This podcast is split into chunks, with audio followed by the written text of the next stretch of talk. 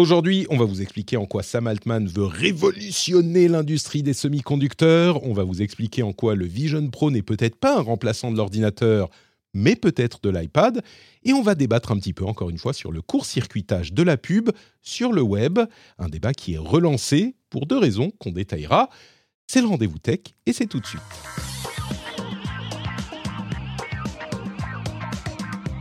Bonjour à tous et bienvenue dans le Rendez-vous Tech, c'est l'épisode numéro 552, nous sommes en février 2024.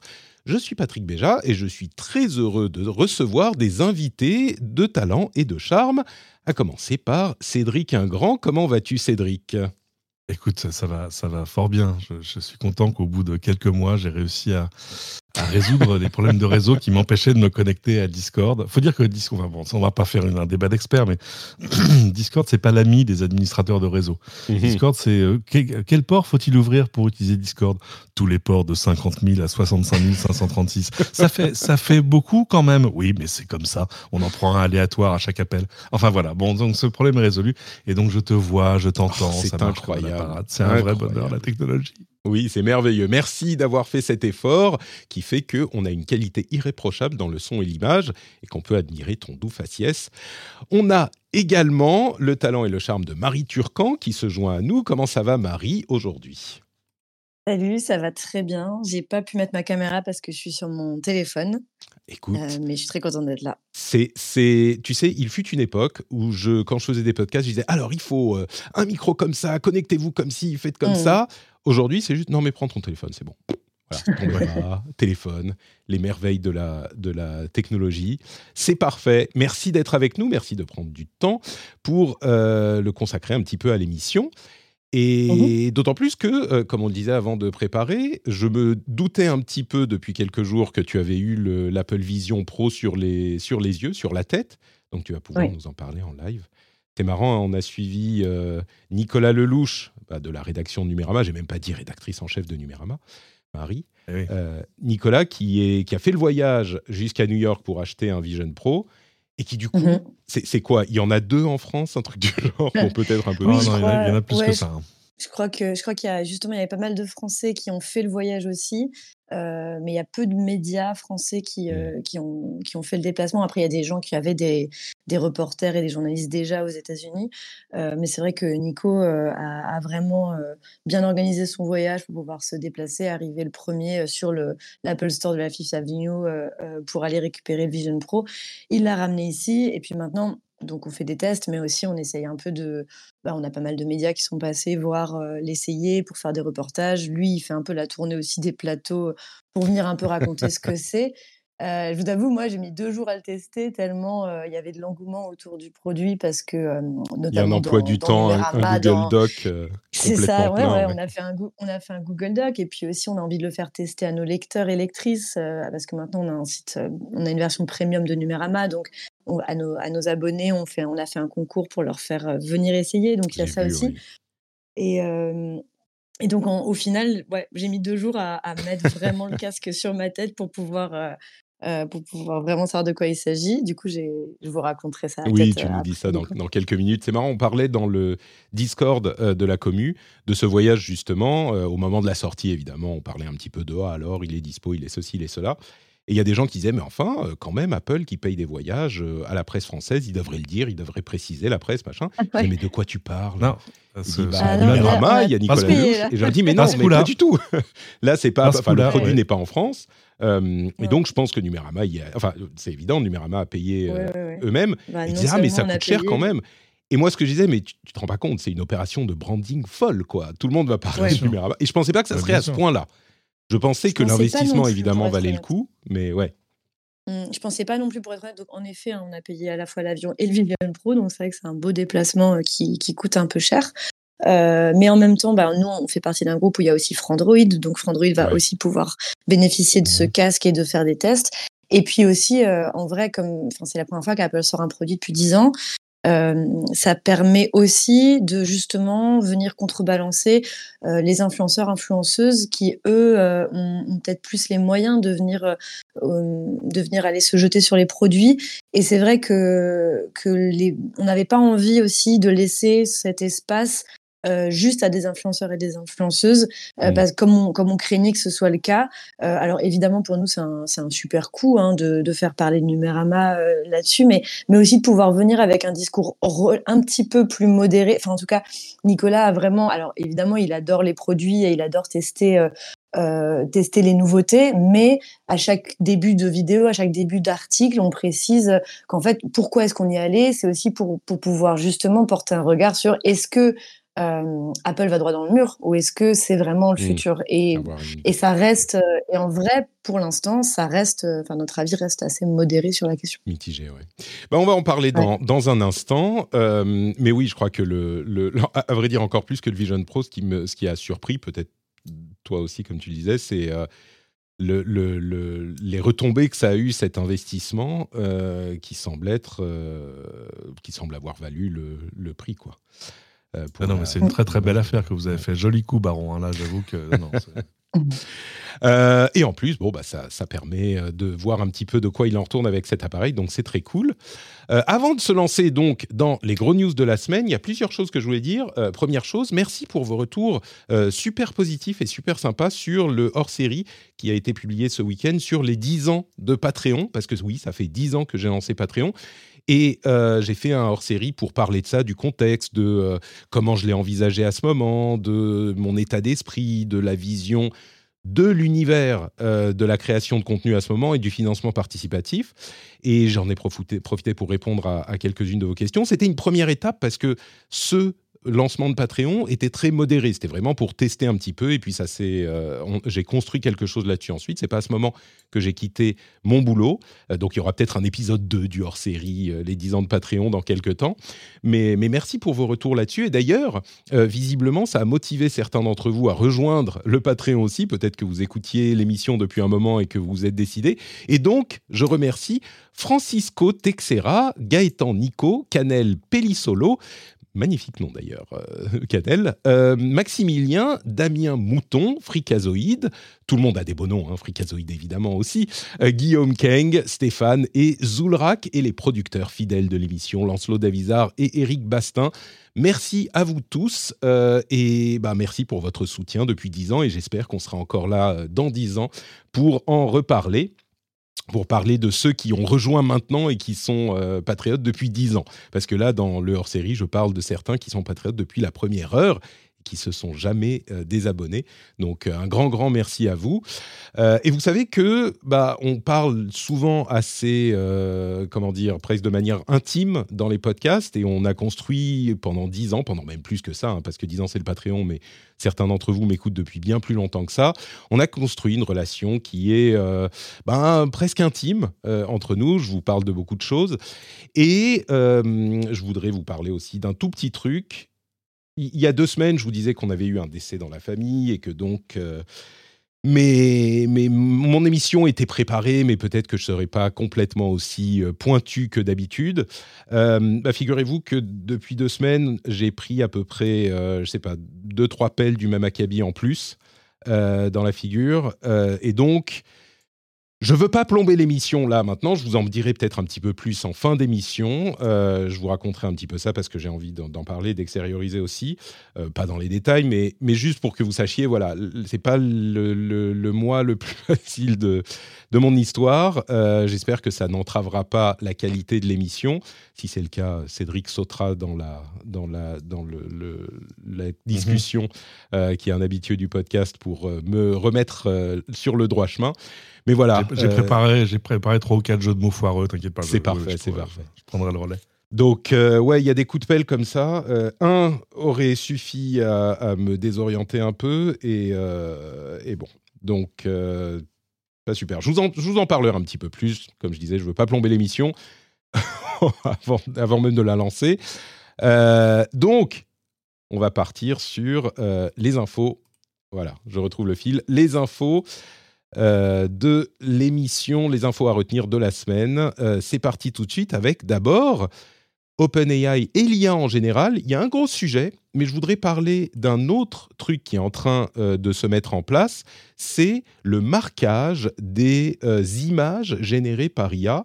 qui commence à, alors je ne veux pas dire à se généraliser, mais de plus en plus de euh, sociétés qui font de l'IA commencent à y réfléchir très sérieusement. Et on a OpenAI et d'autres qui ont euh, décidé d'implémenter un système qui est le système du, que je vous dise pas de bêtises, euh, le système du C2PA, qui est un groupe de euh, différentes mhm. sociétés qui réfléchissent à la manière de marquer au mieux les images générées par IA pour qu'elles soient reconnaissables et identifiables. La première étape, c'est de mettre des watermarks, donc des petits marquages sur l'image elle-même et dans les métadonnées, sachant que euh, bah, ces euh, marquages sont très facilement supprimables non seulement dans les images elles-mêmes, mais en plus parce que parfois, quand on upload sur les réseaux sociaux, pour ne pas euh, avoir d'informations euh, personnelles identifiables, les réseaux sociaux enlèvent ces métadonnées. Euh, donc c'est important de le faire, mais du coup, bah, ça va enlever ces métadonnées-là qui sont là pour faire identifier les images générées par IA. Mais il n'empêche, OpenAI, Google, Meta et d'autres sont en train de se regrouper pour euh, travailler au meilleur moyen de s'assurer qu'une image générée par IA soit identifiable. Bon, c'est plutôt une bonne chose, même si euh, je ne sais pas si le, travail euh, réussira à porter ses, fruits. Ah, il y, a plusieurs pistes. Hein. tu l'as dit, l'enjeu c'est d'avoir quelque chose qui, où on sort des métadonnées, mais avec des, des datas qui sont embarquées au cœur de l'image. Euh, c'est vrai que quand tu vois la liste des membres de, de, ces deux PA, euh, voilà, c'est Google, Intel, Microsoft, Sony, et en gros, tu as, l'essentiel de l'industrie, de la photo, de la vidéo. Je vois euh, Canon, Nikon, enfin voilà, tous les gens qui produisent de l'image. donc on a pour le coup une chance d'avoir une sorte de standard ouvert du marché qui va arriver parce que c'est aussi de ça qu'on a besoin. Et, ça arrive à un moment où, je pense que le besoin est de plus en plus aigu. Euh, comme tu ne l'ignores pas, moi j'ai une société de production, je travaille pour des entreprises à créer de la vidéo et je, je, fais de la vidéo euh, euh, générée par l'IA, des avatars, je, clone des dirigeants d'entreprise pour les faire parler dans plein de langues, bref. Et, c'est ce que je dis depuis maintenant presque un an, c'est pas tant la sophistication de ce qu'on voit sortir qui est, qui est impressionnante, mais, mais l'accélération du rythme auquel les nouveautés arrivent. C'est-à-dire que de, deux mois euh, en deux mois, il se passe des choses. Il y a deux mois, tu pouvais, faire, tu pouvais drag dropper une vidéo pour la faire doubler par de l'IA dans la langue que tu voulais. Mais bon, il n'y avait pas de lip sync, c'était juste ça générait la piste mmh. audio plus ou moins synchrone de ce que tu disais dans la langue que tu voulais. Et deux mois plus tard, c'est tu drag drop et tu dis je l'ai vu en espagnol et en japonais et c'est parfait quoi. Mmh. Et, et, ça sans demander l'autorisation de la personne que tu traduis. Alors c'est pas c'est pas très grave, tu peux dire parce que tu l'as traduit.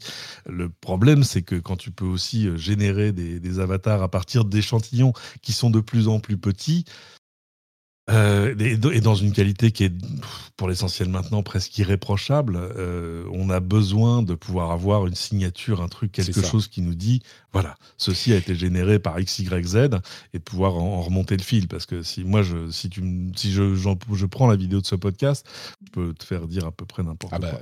C'est clair. Et, d'autant plus, dans... pardon, vas-y Marie. Non, non, euh, je, en fait, il y a plusieurs choses. Le, premier, c'est qu'on arrive quand même assez tard. Euh, c'est assez euh, vertigineux de se rendre compte que qu'on continue dans la tech en 2024 à aller vite et casser des trucs.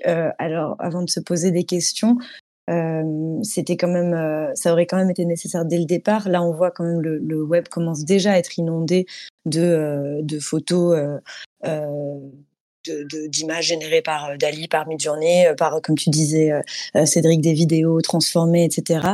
Euh, nous, je sais qu'en tant que média, il y a eu une réflexion dès le début sur comment est-ce qu'on utilise l'IA et, euh, et de quelle manière euh, est-ce qu'on peut, nous, watermarker, euh, nous, en dur, en fait, dès le départ, les images qu'on produit. Donc, euh, c'est ce qu'on fait quand on utilise Midjourney de temps en temps. On a un, un, un saut, un saut numérique, un PNG, vraiment un PNG, qu'on applique sur tout, surtout en dur, en fait, vraiment en dur sur l'image pour que ce soit. alors, évidemment, après, tu peux photoshopper le truc et tout ça. C'est le problème avec le marquage proposé par le CD, C2PA ou même du recadre et puis voilà. Ça peut aussi, ouais voilà. Après, euh, il, y a quand même une différence entre euh, les gens qui vont aller euh, modifier les images pour qu'elles, pour enlever les watermarks. C'est, enfin, en fait, la, les plus grands dangers qu'on a autour de l'IA aujourd'hui, c'est vraiment en termes de volume et ça veut dire en termes d'automatisation. Donc les, les, que le, ce sera génial si déjà 90% des images qui sont produites par IA et publiées sur le web et référencées par Google euh, seront identifiables. Mmh. Euh, et il y a quelque chose que moi je trouve notable et plutôt appréciable dans euh, la démarche de Meta notamment, euh, c'est que donc là ils vont ils vont mettre en place plein d'outils pour euh, euh, détecter eux-mêmes les, images dégénérées par IA. Mais en amont, là bientôt ce qui va sortir d'abord, c'est vous allez vous-même pouvoir cocher une case dans Instagram ou Facebook quand vous mettez en ligne une image pour dire cette image a été générée par une IA. Alors, c'est vrai que ça se base sur la bonne volonté des internautes, donc évidemment que les gens pourront mentir, mais je trouve qu'il y a, c'est quand même une, un pas que, que j'avais pas vu récemment euh, dans mmh. la responsabilisation aussi des internautes en leur disant mais euh, parce que comme ça on pourra aussi les prendre en défaut en fait. Euh, en leur disant si vous il, va falloir que vous mettiez j'ai tous les droits de cette photo ou bien cette photo je vous jure qu'elle n'a pas été générée par IA va falloir cocher la case. Et si vous cochez pas la case et que vous êtes pris en défaut derrière bah, peut-être que votre compte pourrait être suspendu peut-être que vous allez pouvoir être puni donc je trouve qu'il y a une c'est assez intéressant de de rendre actif l'internaute dans ce débat et dans ce combat-là. Et je pense que c'est une, une, manière de faire qui va, enfin, c'est une des rares manières de faire qui pourra potentiellement faire ses preuves sur le long terme, en mmh. fait. L'idée qu'on puisse, euh, du coup, euh, effectuer une action sur le compte de la personne qui n'a pas euh, fait de bonne foi, ah qui a été de mauvaise foi dans, ce, dans cette cette signalisation est, est important aussi, d'autant plus que, évidemment, la chose à laquelle tout le monde pense euh, dans ce contexte de marquage, c'est les élections. Et 2024, on l'a déjà dit à plusieurs reprises, euh, c'est une année où il y a énormément d'élections. Et tout le monde a le regard tourné vers les États-Unis, évidemment, mais il n'y a pas que celle-là. Il y en a qui sont beaucoup moins visibles, dans lesquelles euh, l'utilisation de l'IA peut avoir des effets néfastes. Bon, je ne sais pas si ce marquage aura un impact là-dessus aussitôt, mais je crois que la conclusion, c'est que bah, c'est bien qu'on s'intéresse à, cette, euh, cette, étape du développement de l'IA. Euh, un, sujet qui est vraiment lié, qui est beaucoup plus concentré sur OpenIA, qui d'ailleurs a des revenus euh, annualisés. Annualisés, ça veut dire qu'on extrapole les revenus sur l'année. Euh, ils sont de 2 milliards a priori, euh, les revenus d'OpenAI. C'est pas mal hein, quand même pour une petite boîte qui vient de se lancer presque. Sam Altman n'est pas content de juste avoir, ne se contente pas plutôt, d'avoir juste transformé l'industrie de l'intelligence artificielle avec ChatGPT. Il veut désormais révolutionner, peut-être que le mot euh, est mal choisi, mais il veut transformer l'industrie des semi-conducteurs. Et pour ce faire, il est en train de lever de l'argent auprès d'investisseurs institutionnels et notamment du gouvernement des Émirats arabes unis. Et il veut lever, alors on dit il veut lever de l'argent, vous vous dites ok, il veut euh, quoi, euh, quelques centaines de millions, un milliard ou deux, non. Il veut lever, selon les sources du Wall Street Journal, 5 à 7 billions de dollars. Ça veut dire 5 000 à 7 000 milliards de dollars. Je, c'est un chiffre qui est tellement élevé que je, auprès de qui tu lèves ce genre d'argent? Enfin, clairement, auprès des gouvernements. Bah, des États, monsieur. C'est ça. Mhm. Euh, le but étant euh, très ambitieux de transformer l'industrie des semi-conducteurs. Dans un premier temps, en tout cas, euh, l'idée est de d'enlever à Nvidia le quasi-monopole qu'ils ont sur les puces qui sont spécialisées dans l'IA et donc dans l'établissement de modèles de langage et ce genre de travaux. Euh, il est vrai que Nvidia est la société qui a anticipé tout ça, qui s'est préparée à l'IA il y a des années. Il y a presque dix ans, ils ont vraiment commencé à s'y mettre et du coup, ils ont les puces les plus performantes qui sont le plus demandées. Et la crainte de Sam Altman est que ça impacte négativement le développement d'OpenAI, de l'IA en général, mais de OpenAI en particulier. Et il veut donc, lui qui a le vent en poupe et qui est légitime dans l'IA, euh, sans doute, alors euh, il semblerait ben, construire des fonderies, euh, développer des technologies, faire du design de puces, etc., pour avoir d'autres acteurs dans ce milieu. Alors on se doute bien que Intel, AMD et d'autres sont déjà sur le coup, mais ah profitant du vent porteur d'OpenAI et sur sa personne à lui, hein, Sam Altman, ben, il semble qu'il veuille se lancer là-dedans aussi. Je, j'ai même, ah, j'arrive pas à comprendre des chiffres comme 5000 et en 7000. Euh, oui, c'est ça. Le côté. Euh, et puis pourquoi 5000 Il, a, il a fait son calcul, hein, il a fait une feuille Excel et puis il dit ah, ok, donc il m'en faut ça. Non, mais il y, a, il y, a quoi, il y a quoi entre 5000 et 7000 milliards de dollars Enfin, il n'y a rien. Enfin, c'est, et, et euh, c'est-à-dire que c'est comme si on voulait recréer de zéro toute l'industrie du semi-conducteur. Mais tu vas le faire avec qui? Parce qu'il faut quand même des gens. Enfin, c'est. Ah bah quand tu as 5 000 milliards de dollars, tu as de quoi recruter des gens hein, euh, et des savoir-faire. Ah oui, oui, mais alors tu vas aller les prendre là où ils étaient déjà. Enfin, c'est euh, ah, donc en fait tu. Oui, mais ça, ça devient un jeu à somme nulle. Tu vois, c'est pas. Euh, et, et donc c'est. Alors, je, je trouve ça merveilleux. parce que c'est, enfin, c'est juste ébouriffant. Et c'est son côté. Ce que j'aime chez Sam Altman, c'est son côté très, euh, comment dire, pragmatique. Tu vois, un problème, une solution. euh, mais et puis et puis l'ambition du projet, c'est tout fou. Je, suis d'accord avec lui sur le fait qu'il faut qu'on ait des alternatives à Nvidia. Euh, C'est-à-dire qu'aujourd'hui, euh, je, voyais ça sur le, en regardant le, le cours de l'action Meta, par exemple. Euh, le cours de l'action Meta est monté en flèche. Bon, d'abord parce qu'ils ont réussi à faire plus de 25% de revenus euh, en licenciant 25% de leurs troupes, donc euh, ils ont gagné euh, très largement en efficacité, ok, super pour eux, on est content. Mais aussi pourquoi? Parce que on a vu le volume de leurs précommandes chez Nvidia. Et le volume de tes précommandes chez Nvidia, en gros, c'est un prédicteur de ton innovation future aujourd'hui. donc bon, clairement, on a besoin d'avoir euh, d'autres choses, d'autres, d'autres, euh, d'autres fournisseurs, et puis peut-être des choses plus spécialisées, parce qu'on oublie aussi que euh, ce qu'on achète chez Nvidia, c'est des cartes qui sont à la base faites pour faire plutôt du graphisme, mais qu'on utilise. En fait, c'est assez rigolo. Pardon. Je t'en prie, je t'en prie. je croyais que tu avais fini, excuse-moi. Bah, c'est assez marrant qu'on se dise que que, euh, que finalement là OpenAI essaye de, doubler enfin, de dédoubler euh, la concurrence pour éviter les monopoles de Nvidia, alors qu'en fait OpenAI a juste envie d'être dans son monopole à lui et d'internaliser, de verticaliser la production euh, de, A à Z pour le coup avec Microsoft derrière qui a évidemment plein de qui a aussi plein de milliards investis dans OpenAI depuis le le début. Après, euh, moi, je me posais plus aussi des questions sur euh, euh, qu'est-ce que ça signifie aujourd'hui sur l'avancée des GPT-4 et, et de la techno telle qu'on la connaît aujourd'hui. Si, si maintenant Altman est en train de dire en fait, on va être limité par, la, par le hardware, qu'est-ce que ça veut dire sur, sur les possibilités de, de, de GPT Enfin, en gros, est-ce que ça veut dire qu'on va plus pouvoir du tout innover? En termes de, ce qu'on a déjà, euh, je m'interroge parce que bah. on voit quand même comme GPT a évolué en quelques mois. Donc c'est vrai que je me demande ce qui, aussi ce qu'on veut atteindre de plus. Quelles sont les vraies limites aujourd'hui euh, euh, qui vont être décuplées quoi? Moi, je pense que Nvidia est déjà très efficace dans le domaine. Intel, AMD et peut-être d'autres vont maintenant, euh, ça prend un moment pour se mettre en place, mais vont rejoindre Nvidia dans la course. Moi, j'ai l'impression surtout que Sam Altman a tellement le vent en poupe qu'il voit euh, sur ce genre de projet, c'est un projet à 10 ans, 10 hein, ans, 15 ans, euh, le, fait de construire des usines de fonderie, ça prend rien que ça, c'est, je sais pas, 5 ans minimum, minimum. Et du coup, je pense qu'il a le vent en poupe et il se dit bon bah l'IA va faire tourner le monde et dans 5-10 ans, je veux euh, que avoir construit quelque chose qui est au, fondement euh, de ce qui fait tourner tous ces systèmes et donc il profite de sa popularité pour se lancer là-dedans. Je suis pas certain qu'on ait besoin de euh, Sam Altman fonderie pour que le, les semi-conducteurs, l'industrie des semi-conducteurs réussisse à fournir le monde en puces capables de faire de l'IA.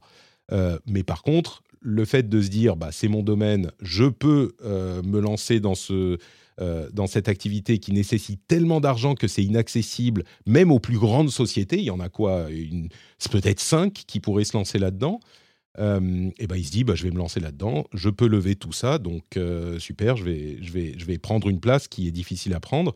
Euh, pour donner un exemple, les dernières machines de ASML, vous savez, ASML, c'est euh, la société euh, hollandaise qui fabrique des machines pour faire de la lithographie. les dernières machines sont en H, oui, c'est HN, High NA.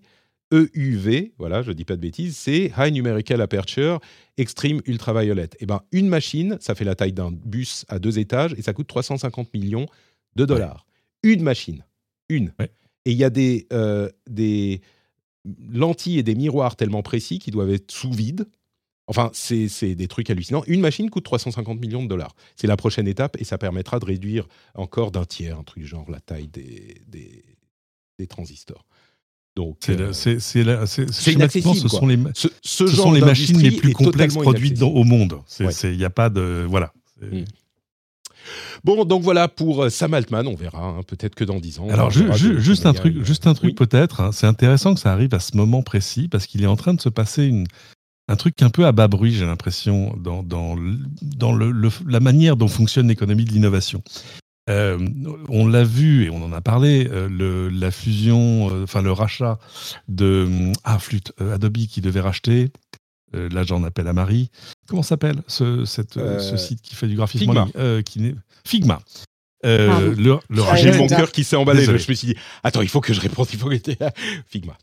C'est après deux ans de, discussion et surtout de passage sous les forces codines des, régulateurs, le rachat a été annulé. Euh, pourquoi? Entre autres parce qu'un régulateur anglais l'a interdit de son côté en disant non, mais ça pourrait poser des problèmes de concurrence. On pourrait débattre de ça, mais c'est pas forcément le débat. Euh, alors Figma, euh, ils vont très bien, du coup ils ont touché un milliard de dédommagements, la vie est belle, mais ça pose une question, c'est celui de comment on fait pour financer les startups demain. J'explique une startup, comment ça fonctionne? Ça fonctionne avec de l'investissement, avec soit des business angels, c'est-à-dire des, petits investisseurs, petits entre guillemets, investisseurs privés, qui mettent des petits entre guillemets tickets de quelques dizaines ou quelques centaines de milliers d'euros de, dollars. Et puis après, avec des capitaux risqueurs, des fonds qui, eux, vont en mettre beaucoup plus. On a vu des levées de fonds absolument euh, dingues ces, derniers, ces derniers temps, à coût de centaines de millions, voire de milliards. Ok, c'est très bien, mais ces investisseurs, ils ont un espoir de refaire leur investissement. Euh, à un horizon qui est assez défini dans le temps. D'ordinaire, on dit entre 3 euh, et 6, 7 ans maximum. Comment fait-on pour sortir son investissement d'une startup? Il y a deux façons. Soit la startup euh, cartonne et s'introduit en bourse, et là tout à coup tes actions, bah, tu peux les revendre sur le marché ouvert. Soit ta startup, elle est revendue à un plus gros qu'elle. Qui rachète des startups aujourd'hui? Bah, Les plus gros, c'est-à-dire Google, Meta, Apple, Microsoft et, et, Adobe par exemple. Euh, le problème aujourd'hui, c'est que, euh, par exemple, ce rachat s'est pas fait. Pourquoi? Parce qu'on a dit à Adobe, ah, vous n'êtes pas vraiment concurrent aujourd'hui, mais vous pourriez le devenir demain. Et du coup, ça réduirait la concurrence sur le marché. Ce qui est un argument difficile à suivre. Hein, c'est pas. Euh, mais du coup, s'il n'y a plus personne pour, acheter les startups, c'est difficile à suivre. Mais ok, admettons. non, c'est le ouais, bon. Mais, mais, si on suit ce raisonnement, ça veut dire que ça va devenir très difficile pour des entreprises. Aujourd'hui, tu as le, gendarme du commerce américain qui veut justement s'intéresser à l'investissement de Microsoft dans OpenAI, qui n'est pas un rachat, qui est un investissement minoritaire. Enfin, tu peux le qualifier de mille façons. Euh, si on interdit ce genre de choses demain, il va plus rester beaucoup de géants pour investir dans des startups. Euh, vu que la, voie de l'introduction en bourse est un truc qui, dont on pourrait dire que ça a eu payé en ce moment, euh, ça va devenir compliqué. Du coup, le, ce que, et là je reboucle sur OpenAI et sur Sam Altman, Sam Altman est très intelligent, ça on le savait. Il arrive à un moment où justement tous ces gens qui ont de l'argent à installer, à, investir, euh, bah, se posent la question de dans quoi je le mets. Il va falloir que je le mette dans quelque chose qui est une vraie nouvelle activité qui a des chances de, porter ses fruits demain. Euh, du coup, en fait, c'est pas si con que ça. Enfin, c'est mm. pas si fou que ça de dire euh, j'ai besoin de 7000 milliards de dollars. Euh, c'est effectivement, ça pourrait, euh, ça pourrait être cohérent. Il se dit, personne n'a envie de mettre de l'argent là où il le mettait avant. Donnez-le-moi, j'en ferai, j'en ferai quelque chose de bien, je vous promets. Bon, c'est, c'est effectivement l'un des trucs les plus ambitieux qu'on puisse imaginer. Euh, on pourrait en parler longuement, mais on va avancer pour parler un petit peu alors de plusieurs choses. Le Vision Pro, évidemment, mais avant ça, je veux faire un petit détour par Apple et euh, les revenus dont on parlait la semaine dernière. On disait notamment que euh, les revenus de, des services chez Apple euh, représentaient, je ne sais plus combien, 20 milliards sur le troisième trimestre, un truc comme ça, 23,1 milliards sur le troisième trimestre. App Economy Insights, encore eux, relayé par Oli WW sur le Discord, merci à lui, euh, nous montre que ces services-là, qui sont donc le deuxième plus gros poste de revenus d'Apple sur le trimestre, après l'iPhone évidemment, mais quand même bien loin derrière, ça représente à peine un tiers euh, ou un quart des revenus des iPhones, eh ben c'est 23 milliards. C'est quand même plus que Netflix, Spotify, Peloton, Dropbox, Mastercard, Electronic Arts et le New York Times réunis ensemble. Donc ah, rien que sur les services, Apple fait plus que tous ces autres-là réunis. J'ai trouvé ça amusant, comme toujours. Les posts de App Economy Insights sont euh, à, dévorer. Euh, est-ce qu'on sait, euh, excuse-moi Patrick, est-ce qu'on sait la répartition à l'intérieur justement? Est-ce que c'est est-ce que c'est Apple Music? Est-ce que c'est parce que c'est c'est assez enfin c'est clairement pas Apple TV plus qui doit permettre. Écoute, c'est sans doute un petit peu de tout. Moi, j'imagine qu'il y a des abonnements Apple One qui incluent l'ensemble parce qu'ils ont vraiment poussé les gens là-dessus. Euh, il y a peut-être des gens qui sont abonnés uniquement à Fitness Plus, par exemple, aux États-Unis ou ce genre de choses. Mais non, Apple ne détaille pas l'intérieur de la catégorie, mm. donc euh, non, malheureusement, on sait pas. Ça serait super intéressant de savoir. Ouais, surtout si on compare à Netflix et tout ça, enfin, savoir de quoi, parce que, Apple Music, euh, tout ça, ouais, d'où ça vient. Hein. Est-ce que Apple Music fait plus que Spotify, par exemple? Est-ce que Apple TV Plus fait plus que Netflix? Non. Et, alors, bah, on ne sait pas, parce que si c'est Apple One, pourquoi est-ce que les gens. Euh, tu, tu, vois, les services, c'est évidemment iCloud, puis Apple News, mais bon, ça, c'est que aux États-Unis. Euh, les commissions sur les apps Arcade. Non, les services, c'est que les abonnements à Apple. Tu vois, Apple Arcade. C'est pas les euh, commissions Ah, peut-être, oui, les services pour les, les trucs récurrents, c'est possible. Oui, oui, c'est vrai. Tu as raison. Mm. et puis peut-être les revenus de l'App Store, peut-être qui sont inclus. Bon, enfin en tout cas, euh, ça fait beaucoup d'argent. Euh, d'autres résultats intéressants dans les résultats, euh, Snap, que il y a quelques années dans les colonnes de cette émission, je, comment on dit disparage en français, je, je mhm. dénigrais. t'en moquais. voilà, gentiment. Enfin, je me disais bon bah Snap, ça y est, ils se sont fait bouffer, c'est fini. Ils ont aujourd'hui, alors attendez, je retrouve le chiffre, 400 millions d'utilisateurs quotidiens 400 millions. C'est énorme, énorme. Et ils ont des revenus en hausse, etc. Snap, vraiment, c'est l'un des plus gros. Personne n'en parle, mais c'est l'un des plus gros comebacks de l'histoire de la tech, quoi. Euh, il y a trois ans ou quatre ans, ou peut-être plus longtemps, je m'en souviens plus, on les donnait comme euh, morts, quoi. Pas, tant que ça. Il y a même, il y a même deux ans, on disait bon, ça y est, il, manque que le dernier clou dans le cercueil, quoi. C'est un peu mmh. fini. Mmh. Mais un, il reste quand même une, population, euh, tu vois, sauvagement accrochée à Snap. Et puis, euh, et puis c'est générationnel. C'est pour ça que toi et moi, on peut pas comprendre. Euh, Qu'on a besoin de Marie pour nous expliquer. nous, on, se, parle sur des, sur des trucs de vieux, quoi. Mais ouais, justement, en fait, en France, c'est une, une, des applications les plus utilisées chez les jeunes. C'est même la première application de messagerie. Et c'est un écosystème un peu fermé, notamment euh, dans les médias. Enfin, vous savez, quand, quand, on est un média, on essaye de se lancer sur plein de plateformes. Donc, on va faire des vidéos sur TikTok, sur Twitter, sur machin. Et puis sur Snapchat, il y, a, on peut pas, en tant que média, faire des vidéos sur Snapchat. Il faut mmh. avoir un partenariat, nouer des relations avec Snapchat qui vont ensuite vous accepter en tant que euh, contributeur euh, média et proposer des séries spécifiques. Et une fois qu'on est dans le rouage, ça peut rapporter de l'argent et ça peut être mis en avant, mais il faut réussir à passer ce cap. Et en fait, c'est c'est tout un business model qui est extrêmement différent des autres plateformes et ça le rend vachement intéressant. Et c'est vrai que clairement, c'est le réseau social le moins couvert de la mmh. tech parce que c'est principalement un outil de messagerie one-on-one. Euh, et que euh, et que du coup euh, si on n'a pas envie de parler à, si on parle pas à des gens de moins de 20 ans sur Snapchat ben on n'utilise pas Snapchat et du coup on voit pas les mais pour l'anecdote il y a six mois Snapchat a lancé MyAI un compagnon avec qui on pouvait discuter et sur Numérama on a fait un petit article vraiment un truc comment euh, pas comment utiliser c'était ou comment s'en débarrasser un truc comme ça. C'était je crois que c'est un top 10 de nos audiences tech sur le sur l'année 2023 en fait, euh, il y a eu il y a, vraiment beaucoup d'utilisateurs de Snapchat, mais on les voit pas et surtout on leur parle pas et, à mon avis on leur parle pas assez parce que quand on voit euh, l'audience que ça peut faire, c'est assez euh, Il faut, faut, faire plus d'articles sur Snapchat, trouver des trucs à, à faire. Euh, ARM a euh, rentré 824 millions sur le troisième euh, trimestre, leur troisième trimestre fiscal. Je, trouve ce chiffre tellement ridicule par rapport aux chiffres des GAFAM. Bon, c'est beaucoup, hein, c'est presque un milliard sur un trimestre, donc ça va. Mais étant donné qu'ils sont quand même la fondation euh, de tout l'écosystème mobile du monde, et plus même que juste mobile, euh, je trouve qu'un milliard, ça me surprend que ça soit si bas. Mais bon, bref. Spotify a également eu des résultats en hausse et ils ont atteint les 600 millions d'utilisateurs mensuels actifs. 600 millions, là aussi c'est beaucoup. C'est énorme. Et c'est d'autant plus, du coup, alors peut-être pas surprenant, mais c'est d'autant plus, je sais pas, déprimant pour eux qu'ils ne fassent pas d'argent. Spotify n'a encore, ils ont eu, je crois, un trimestre dans le rouge, dans, le, dans le noir, en positif, et sinon, ils font pas d'argent.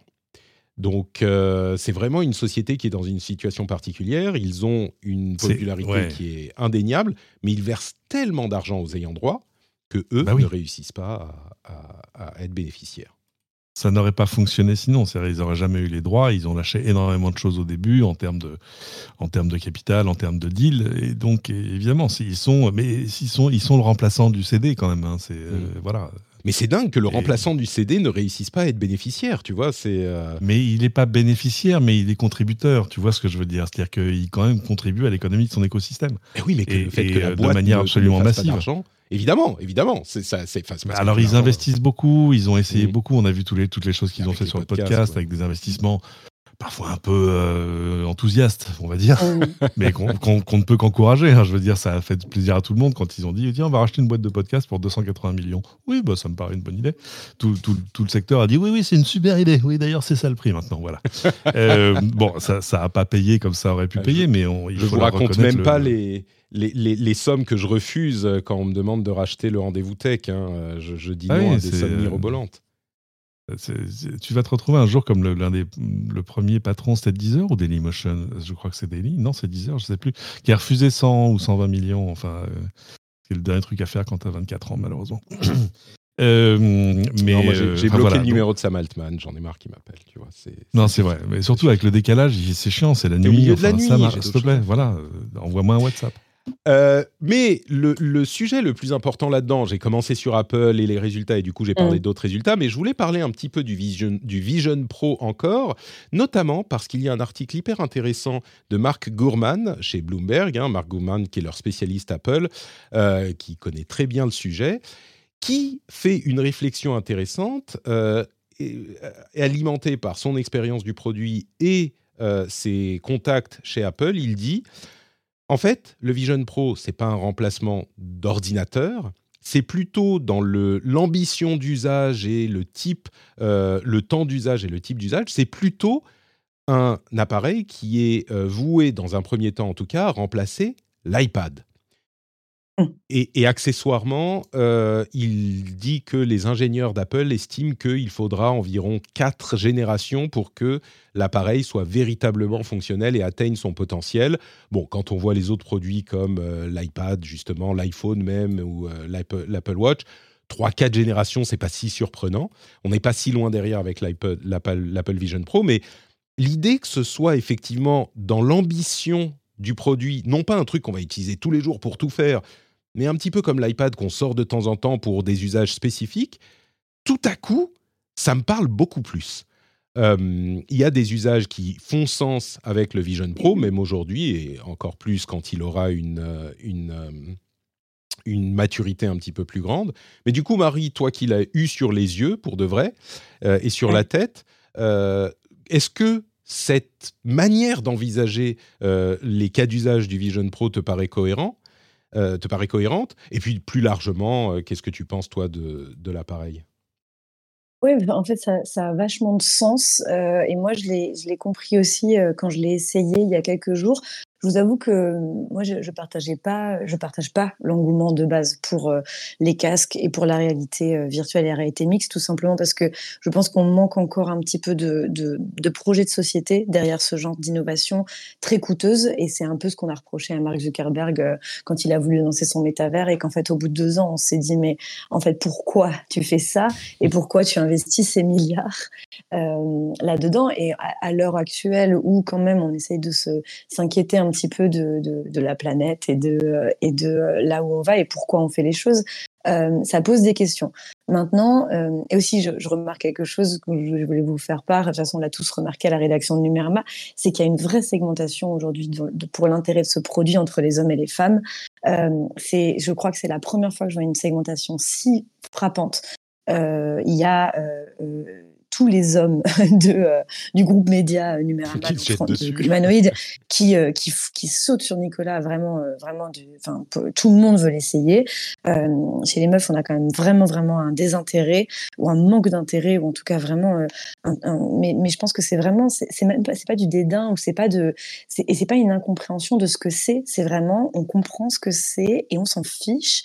Et je trouve que c'est, c'est, je le dis pas du tout de manière vindicative. Hein, je le dis de, je, suis assez surprise et ça, ça m'interroge vraiment beaucoup, beaucoup sur à quel, j'essaie de comprendre à quel pourquoi, à quel point euh, on a cette, segmentation-là.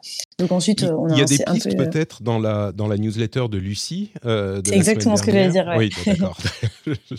C'est ça, c'est dans Règle 30, euh, la, la, newsletter de Lucie euh, qu'on édite sur Numérama, où, où, elle parle notamment de ce côté euh, regarder, être regardé, qu'est-ce que ça veut dire ben, pour, les, pour, les, pour les femmes de, de mettre un casque et de s'enfermer dans un, dans un monde et de ne pas pouvoir contrôler ses environs, dans un monde où nous, on a, on a plus été éduqués à, à, à, prêter attention à, à, l'extérieur et au, fait que d'être regardé par, par, par, le regard masculin.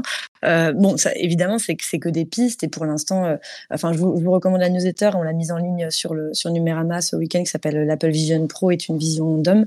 Euh, et en plus, c'est intéressant parce que cet article-là, il vient compléter une couverture qui est extrêmement exhaustive sur Numérama, notamment. Oui, c'est pas que vous n'en avez pas parlé ou que c'est un regard en plus. Enfin, ouais, c'est ça. Pardon. Au contraire, c'est que du coup, on peut se faire, c'est qu'on peut se faire, on, peut prendre, euh, on peut se permettre de créer ce genre d'article aussi parce que bah, on a le produit et puis de l'autre côté, on le teste d'un point de vue technique. Et du coup, j'en viens au truc technique.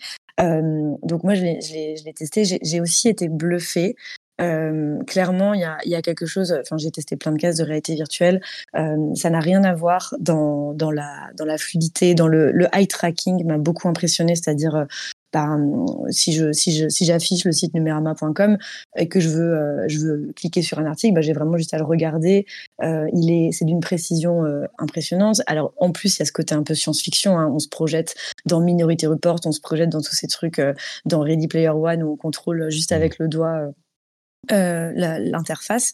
Euh, et puis surtout, pour moi, le nerf de la guerre là aujourd'hui, c'est le divertissement.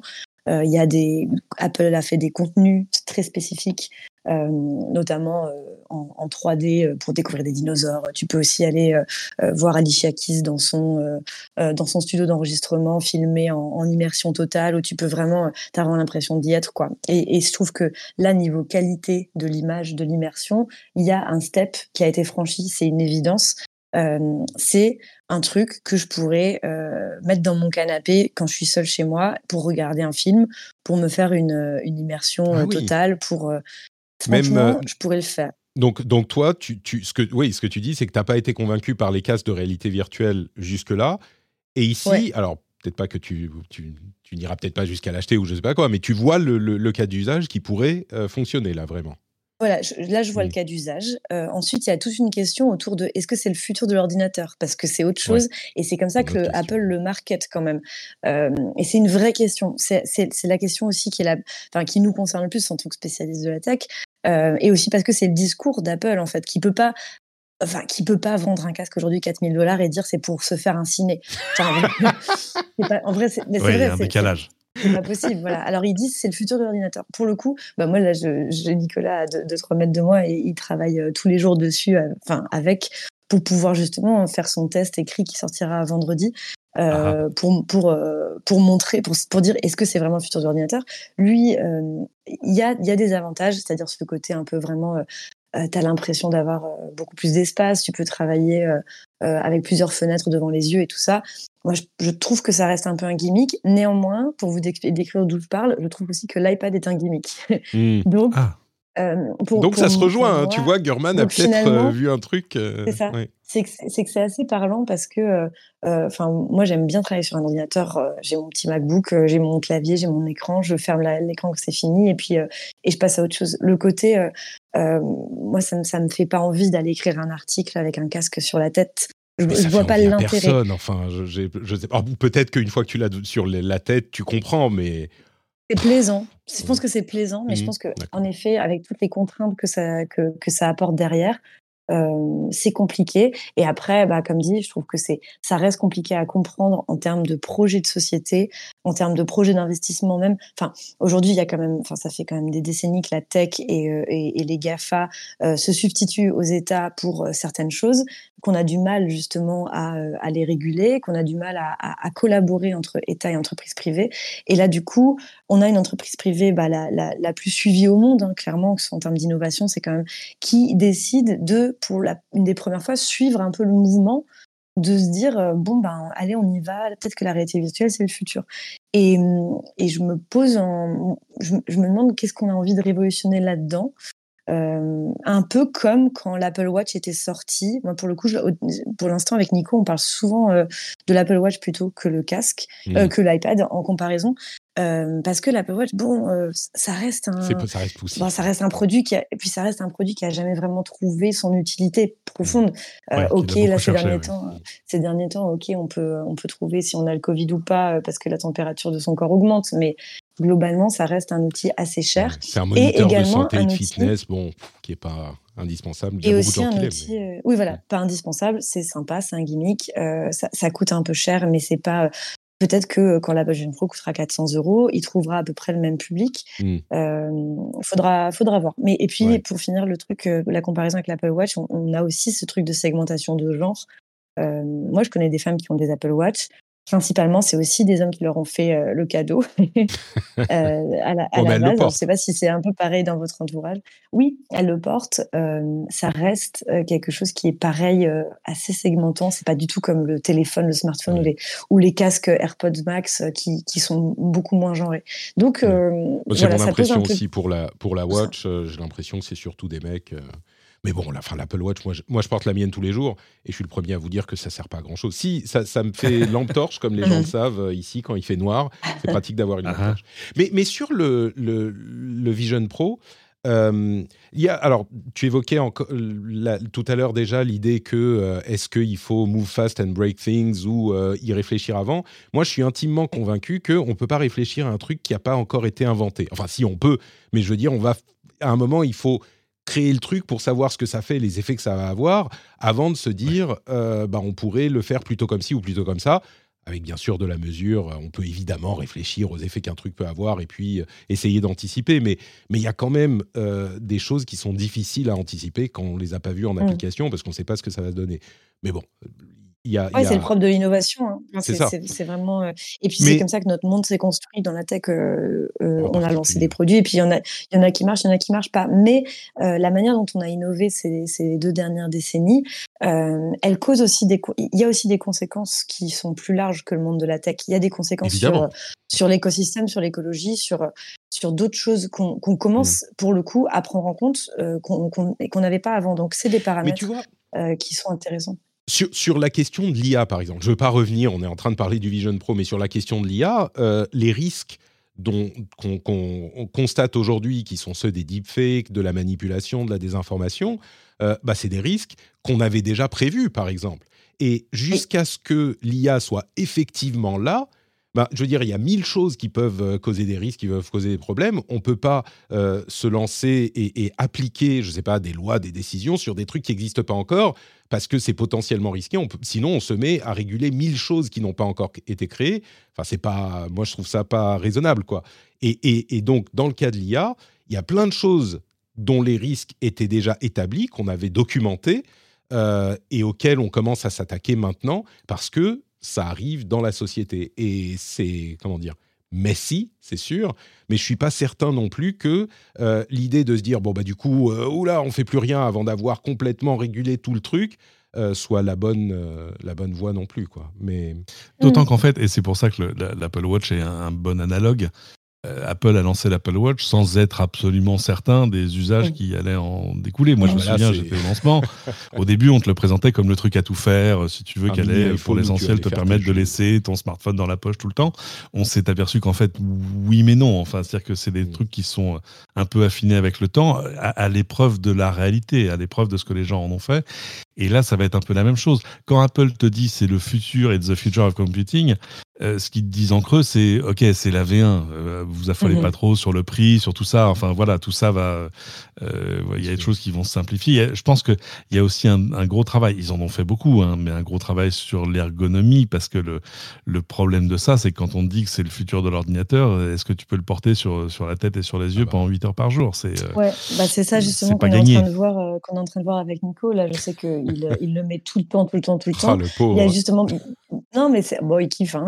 Ouais, d'accord. Euh, le pauvre, on va euh, pas trop le plaindre non plus, d'accord. Ça a été bien, euh, ça a été bien pensé en termes de poids. Après, ouais, j'avoue, moi, je l'ai mis sur ma tête 15-20 minutes. Au bout d'un moment, j'en avais marre. Mais parce que, je, trouve, je, trouve, pas ça agréable en fait d'avoir un truc de 800 grammes à peu près sur le sur le visage. Donc ça reste ça mmh. reste un petit poids. Et puis, ouais, quand on l'enlève, c'est ce que, d'ailleurs, c'est un article que Nico va écrire bientôt. C'est, ok, c'est vraiment super, mais la vraie vie, c'est sympa aussi. Et j'étais content. Enfin, en gros, en mode, j'étais quand même soulagée d'enlever mon casque après une grosse session, quoi. Et je pense que c'est ça qu'il faut bah, réussir à rappeler. Ça, rejoint l'iPad finalement. Hein. Euh, il y a des gens qui vont dire moi je fais tout sur mon iPad, je l'adore, j'ai un clavier, un stylet, machin, je fais tout. Ok, peut-être certains, mais d'une mmh. manière générale, l'iPad c'est un truc que tu prends quand tu as un truc spécifique à faire sur l'iPad, puis tu le reposes. Tu peux le faire une heure, deux heures, ce que c'est, mais tu es plutôt sur ton ordinateur mmh. quand tu bosses pour de vrai. Et un truc que je constate, euh, que j'ai entendu de plusieurs personnes, non c'est pas vrai, d'une personne, mais ça rejoint un truc que j'ai dit, donc euh, je trouve ça particulièrement judicieux, elle est très représentative, c'est qu'elle reparle euh, d'un truc dont je parlais depuis des années quand on parle de, réalité virtuelle, qui est le fait que les smartphones, ce qu'ils ont véritablement amené, les smartphones, ils ont amené le fait d'avoir accès à la connaissance, à toute la connaissance de partout. C'est une sorte d'omniscience en fait. Et les gens qui sont suffisamment âgés pour se souvenir de ce qu'était la vie avant les smartphones, avant Internet finalement, mais en particulier avant Internet accessible dans la poche, c'est que quand tu savais pas un truc, si tu n'avais pas l'encyclopédie chez toi, bah tu le savais pas et c'était terminé. Eh Quelqu'un essayait de deviner, tu demandais euh, à l'oncle et au grand-père et s'ils ne savaient pas, bah ok. Ah, depuis qu'on a Internet et les smartphones en particulier, tu es omniscient. Tu peux avoir accès à toute la connaissance humaine de n'importe où. Ce que fait euh, véritablement, pour moi, le véritable fantasme de la réalité, euh, la réalité virtuelle, c'est l'omniprésence. C'est-à-dire que si on a des avatars suffisamment réalistes, on n'y est pas encore, mais Meta y travaille et on pourra y arriver, et qu'on peut se réunir dans des endroits et aller dans des endroits en virtuel, si c'est suffisamment réaliste, on est un petit peu de la même manière qu'on est omniscient avec le téléphone et Internet, on est un petit peu omniprésent, donc on peut se téléporter. Et ce potentiel de la téléportation, si ça se manifeste vraiment, encore une fois, il faudra quelques générations, il est à mon sens important. Euh, si on, réussit à avoir l'impression d'être dans un endroit dans lequel on n'est pas, avec des gens avec lesquels on n'est pas, là, il y a quelque chose à faire. Alors c'est très loin de l'informatique spatiale et du fait de taper sur un clavier, mais euh, une personne l'a évoqué, donc je pensais que je le remettrais sur le tapis encore une fois en disant, mais je vous le dis depuis trois ans. Après, il y a une, vraie question du monde qu'on a envie d'avoir, quoi. Mais on n'a pas besoin du monde si on a tout dans l'Apple dans l'Apple Vision Pro. Non, mais tu vois, ce que je veux dire, c'est que ce que, je veux dire, c'est qu'il y a deux, il y a deux solutions, il y a deux, il y a deux, il y a deux chemins. Le premier chemin, c'est que ça reste un produit de niche qui coûte cher, et du coup, ce serait un produit de divertissement pour une certaine catégorie de la population, et du coup, creuser les inégalités. Euh, soit on va dans un monde où, ce, sera, ce serait un produit accessible à tous, euh, et dans ce cas-là, qu'est-ce qu'on a envie de construire? Qu'est-ce que, quel est le, quel est, le but derrière C'est un peu ça euh, où, c'est peut-être plus générationnel pour, pour moi et les gens qui m'entourent, mais c'est vrai que quand on dit euh, ce sera dans plusieurs générations que ce produit arrivera euh, à maturité, moi je me dis j'ai pas le time en fait. Euh, d'un point de vue vraiment euh, à la fois humain et, euh, et même en termes d'innovation, j'ai l'impression qu'on pourrait faire beaucoup, beaucoup d'autres choses et que parfois notre, notre imaginaire qui est stimulé par la science-fiction et qui est, enfin moi vraiment, c'était, je, répète, hein, c'était vraiment un énorme kiff de pouvoir me croire Tom Cruise en Minority Report et de, faire tic-tic avec mon petit doigt. J'étais, j'étais ravie J'étais vraiment ravie, mais j'en suis ressortie en me disant bon euh, euh, et maintenant euh, et maintenant on fait quoi tu peux pas. le, la tech est un, domaine d'innovation vraiment intéressant parce que tu es à mi-chemin entre la conception de produits de consommation qui doit vraiment avoir une utilité là au moment au moment T euh, et la recherche fondamentale où tu essayes des trucs juste parce que tu essayes et juste parce que tu as envie d'essayer et puis tu vois ce que ça donne. Il y a des trucs qui marchent, des trucs qui sont intéressants, des trucs qui servent jamais à rien et des trucs qui changent le monde. Et, dans la tech, tu peux pas dire bah, on va faire que des trucs qui vont marcher parce que si tu, si tu sais que ça va marcher, a priori ça a déjà été fait. Ou... Donc tu es obligé de tenter des trucs pour lesquels tu sais pas trop à quoi ça va servir, peut-être que ça va être bien, peut-être pas. Et c'est comme ça que sont nées les, les innovations. Et c'est pas juste j'ai l'impression qu'on a souvent une vision de la tech aujourd'hui, c'est genre ah ben on fait des trucs qui euh, ont des effets euh, euh, dévastateurs sur la société ou sur machin. C'est pas vrai. On a tendance à beaucoup oublier les effets positifs qu'ont eu la tech. Que je vais pas me remettre à lister, mais enfin le monde a été transformé à, des dizaines de reprises dans le bon sens par les innovations technologiques. Enfin l'innovation technologique est bon. Bref, on va pas, on va pas faire de, tu veux nous sortir le, tu, veux nous, euh, refaire le coup du, bilan globalement positif, c'est ça? Non, mais c'est pas ça, c'est pas ça. C'est que c'est marrant parce que non, je vais pas repartir sur ces questions-là, mais juste pour par rapport à ce que tu disais, Marie, je comprends l'idée que oui, mais à quoi ça sert Mais le problème, c'est que si on fait pas les trucs parce qu'on se dit ouais, mais a priori ça sert à rien, mais du coup tu fais plus rien. Et, et tu fais pas plus rien, c'est que tu t'assois sur tes mains et que tu pleures, mais t'as plus d'innovation. Et on peut se dire bah peut-être qu'on est content, on a toutes les innovations techniques dont on a besoin. On a Internet, on a machin, et maintenant arrêtons-nous et euh, essayons de nous concentrer sur d'autres choses. Je comprends l'idée, tu vois. Non, c'est pas ce que tu. Ouais, ouais, non, non, euh, bah, après, c'est, bien de le pousser à l'extrême aussi pour, euh, pour montrer la limite de mon raisonnement. Je pense que c'est, c'est, bien aussi d'avoir cette... Non, non, mais c'est bien aussi d'avoir cette nuance-là. Je suis assez d'accord euh, qu'il faut, il faut des gens pour prendre des risques et il faut des gens pour, pour innover, comme, comme il faut aussi des gens calmes derrière pour, mmh. pour tout organiser et passer derrière et essayer de calmer le jeu. Euh, c'est juste que je vois quand même la manière dont on est en train d'innover, que ce soit dans l'IA ou dans les casques là de, de hardware. Euh, et encore, je comparerai vraiment pas les deux parce que je pense que l'IA a vraiment un, potentiel de changement de société qui n'est pas le même que, euh, que le hardware de, de Apple. Ça reste. En fait, on est en train d'innover de la même manière tout le temps. Comme tu dis, c'est pas, c'est comme ça qu'on a déjà fait, ça a marché, donc on continue. Mais moi, ce que je dis, c'est que, en fait, il y a aussi eu des pendant négatif à cette manière d'innover. Euh, il y a énormément de choses qui ont été lancées, qui ont été abandonnées. C'est pas forcément quelque chose euh, qu'on est obligé de reproduire en permanence. Enfin, ce que je veux dire, c'est c'est pas forcément inévitable euh, de, de, de, reproduire exactement la même manière de, créer, et que ce serait pas incohérent d'essayer de, de, déconstruire complètement le modèle en se disant peut-être qu'on peut essayer d'innover différemment, soit plus calmement, soit pour le coup en ayant des objectifs en, tête, au lieu de se dire on lance un truc et on va voir si ça prend. Parce que finalement, quand on regarde l'iPad et l'Apple Watch, c'est un peu ce qui a été fait euh, enfin, mmh. ces dernières années par Apple. Euh, moi, je pense que le monde pourrait vivre sans. Après, on va me dire. Ah, ça, il n'y a pas de évidemment, là, je suis d'accord. Après, moi, je suis très pour les trucs qui servent à rien. Hein. Enfin, on, a, on, a, aussi le droit de se divertir, on a aussi le droit d'acheter des trucs qui servent à rien. Euh, c'est pas du tout une critique du, du consumérisme en général, mais c'est quand même une, une, vraie question de euh, de modèles de, de, manière d'innover et puis de, de qui est-ce qu'on veut inclure là-dedans. On est vraiment en train de reproduire exactement les mêmes choses qu'on a fait il y a 10 ans, il y a 20 ans quand on a créé les débuts du, web et des produits qui sont euh, faits pour les hommes par les hommes. Euh, on a beaucoup, beaucoup de mal, et vous le savez aussi, parce qu'il y, a plein d'articles sur le sujet, à inclure les femmes à la fois dans l'IA et à la fois là dans la réalité mixte, mais c'est encore dix fois plus flagrant. et ça me pose question ça me pose question de me dire, en fait, on avance sur les sujets de société, euh, sur plein de sujets. Les femmes sont beaucoup plus euh, euh, impliquées dans plein de thématiques. Et puis là, dans le monde de la tech, dans le monde du numérique, qui est quand même le sujet, enfin, c'est quand même le, notre monde est numérique aujourd'hui. Eh ben, on arrive à avoir encore cette segmentation et enfin, ça reste 50% de la population quoi, qui, qui, qui est quasiment exclue de ces sujets-là. Et, et j'ai du mal à me dire que avoir d'un point de vue positif le fait qu'on reproduise ces schémas-là, tu vois. J'aimerais bien qu'on trouve d'autres solutions. Mais comme quoi? Qu'on trouve d'autres solutions pour. Euh, ah, c'est ça, c'est ça la question. C'est en fait, j'ai l'impression qu'on n'est pas prêt à déconstruire certaines choses, notamment le mythe de l'entrepreneur. D'ailleurs, on en avait parlé dans France Culture, une émission euh, chouette sur euh, le meilleur des mondes, sur sur le mythe de l'entrepreneur, cette espèce de mythe de, euh, et ce que, ce que je disais en introduction, d'aller vite et casser des choses.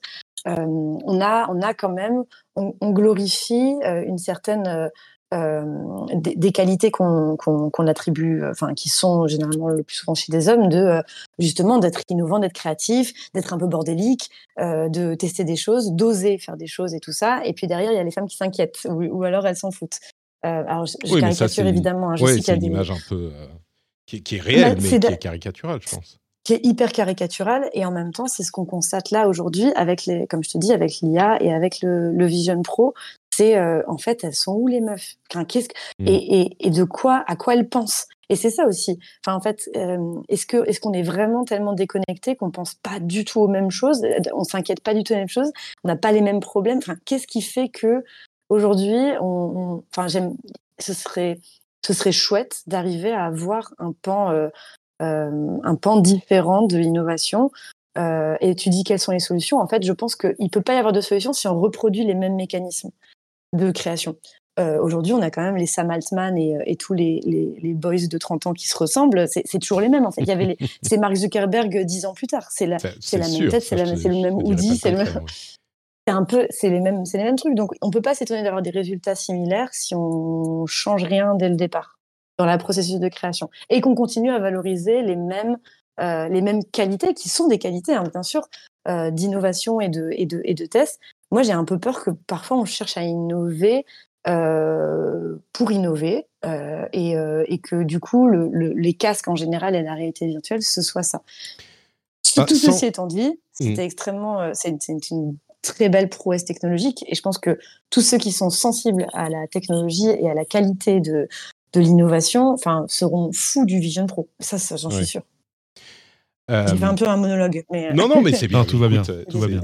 C'est pour ça que je suis content de te recevoir aussi. Mais sur la question euh, spécifique, moi, je ne vais pas forcément parler de, de, euh, de, la question de la segmentation dont je suis complètement conscient et je suis d'accord que c'est un problème. la segmentation et l'aspect genré de l'innovation.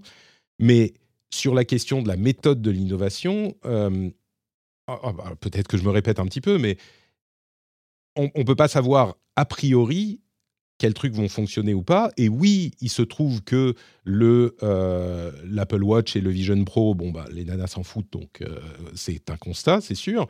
Mais on a, enfin c'est ce qu'on semble constater aujourd'hui, mais le, tu peux pas savoir a priori lequel va aller dans quelle catégorie. Et l'iPhone, par exemple, qui, euh, au-delà de la question du genre, a eu un impact important, et je pense positif, euh, sur le mhm. monde, euh, l'iPhone et les smartphones en général, hein, de la génération de l'iPhone, euh, et ça, tu pouvais pas savoir avant. Je veux dire, Apple, avant de, de se lancer à corps perdu, effectivement, dans une course ridicule avec euh, le Messi visionnaire qui va dire non, on va faire comme ça, on va faire encore plus petit, on va faire, euh, je décide qu'on va. Mm. C'est complètement dans le schéma que tu décris et dans la caricature de l'innovateur et de machin. Bah, en fait, ça donne aussi, en gros, ce que j'essaye de dire, c'est que ça donne aussi des résultats comme l'iPhone, ça donne aussi des résultats comme le web, comme Internet, comme c'est la base de l'innovation, c'est que tu essayes des trucs et que tu sais pas ce que ça va donner et que c'est euh, Messi, quoi. Donc, euh, mais peut-être qu'il y a peut-être qu'il y a un autre moyen de, faire les choses et d'être euh, plus, de considérer plus des, aspects importants, mais je sais pas. Je suis bon, je, tourne un petit peu en rond. c'est hyper intéressant. Peut-être du tout. qu'on a posé. Non, pas du tout. On a, on a posé les bonnes bases, je pense. Puis c'est pas quelque chose où on a des solutions toutes faites. Hein. Si on en avait, euh, on, aurait une parité exemplaire partout et ce serait facile. ça reste, euh, je trouve que ça reste intéressant à, débattre. Je suis d'accord. Euh, Cédric, je sens que tu, tu, tu brûles d'ajouter quelque chose, mais je pense qu'il faut qu'on avance un non, petit non, peu. Non, non, non, avance, avance. Ok, d'accord pour parler d'un sujet qui va encore vous intéresser tous les deux, qui est ce fameux débat sur euh, la publicité et le financement des contenus sur Internet, parce qu'il y a deux choses qui se sont passées. D'abord, euh, il y a une société qui évolue en sous-marin depuis un certain, un certain temps, qui s'appelle The Browser Company. Euh, qui développe le navigateur Arc. Tu parlais de repenser les choses, de les revoir fondamentalement. Ben, eux, ils repensent le navigateur et leur navigateur Arc est une vision différente de ce que peut être un, navigateur et de la manière dont on peut euh, gérer le système d'exploitation du, web. C'est comme ça qu'ils le décrivent. Arc est encore en bêta privée, mais ils ont lancé une application qui s'appelle Arc Browser Search, qui lit les résultats d'une recherche, va aller investiguer, euh, décrypter les pages des résultats, donc les liens sous les résultats, donc lire les pages web des résultats, et construire une page web résultante qui va répondre à votre requête dans le moteur de recherche avec juste une page web bien organisée sans que vous n'ayez besoin d'aller regarder dans euh, les résultats, les pages des résultats pour obtenir vos réponses. Donc il vous extrait les informations, les met en forme et vous les présente dans une page web préconstruite qui n'a plus rien, euh, n'apporte plus rien en fait en visite au euh, site dont l'information est tirée. Bien sûr, les sites en question, qui sont du coup plus rémunérés, ils ne sont pas hyper contents. Il y a un autre événement qui a eu lieu la semaine dernière, euh, qui, est un petit peu lié, qui est euh, un, vous connaissez peut-être le YouTuber Julien Chiez, qui est euh, évidemment qui fait des reviews qui parlent de jeux vidéo, d'actualité et de mhm. jeux, qui est un petit peu controversé par certains aspects, mais qui est très très très populaire, qui est un ancien journaliste, qui travaille très dur, et qui a, euh, lors d'un de ses lives, bloqué une personne qui utilisait AdBlock. Il, est en train, il était en train d'expliquer YouTube Premium et euh, il était sur YouTube hein, ou Twitch. Euh, il expliquait YouTube Premium et comment ça marche et la pub, etc. Et il y a une personne qui vient dans son chat et qui lui dit Écoute, moi j'utilise AdBlock, du coup je ne vois pas les pubs sur YouTube. Et dans un coup de sang, il a dit Ah bah tu utilises AdBlock, ok, moi je te bloque. Et il a bloqué la personne entre parenthèses, il l'a bloquée, ça veut dire qu'elle est bloquée, euh, elle ne peut plus participer au chat. Elle peut quand même regarder la vidéo, donc oh. c'est pas non plus qu'elle a plus accès à ces vidéos. Hein. Mais un clip a été extrait de cette partie, euh, c'est une minute à peu près, et il a, euh, au moment où il dit bon bah tu utilises AdBlock, moi je te bloque, et puis il fait une comparaison avec je vais chez le boulanger, je prends un croissant et je ne le paye pas. Ça a provoqué énormément de discussions. Euh, et d'autant plus parce que euh, Julien Chiez a ses défenseurs et ses, euh, ses pros et ses, ses contres. mais donc, ça a relancé un petit peu ce débat. Et moi, j'ai participé à la discussion en, en, donnant mon avis. Et j'ai été assez surpris, voire déçu de constater que certains disent Ah, mais on n'a pas le droit de me dire ce que je dois. ce que on n'a pas le droit de m'imposer de regarder de la pub.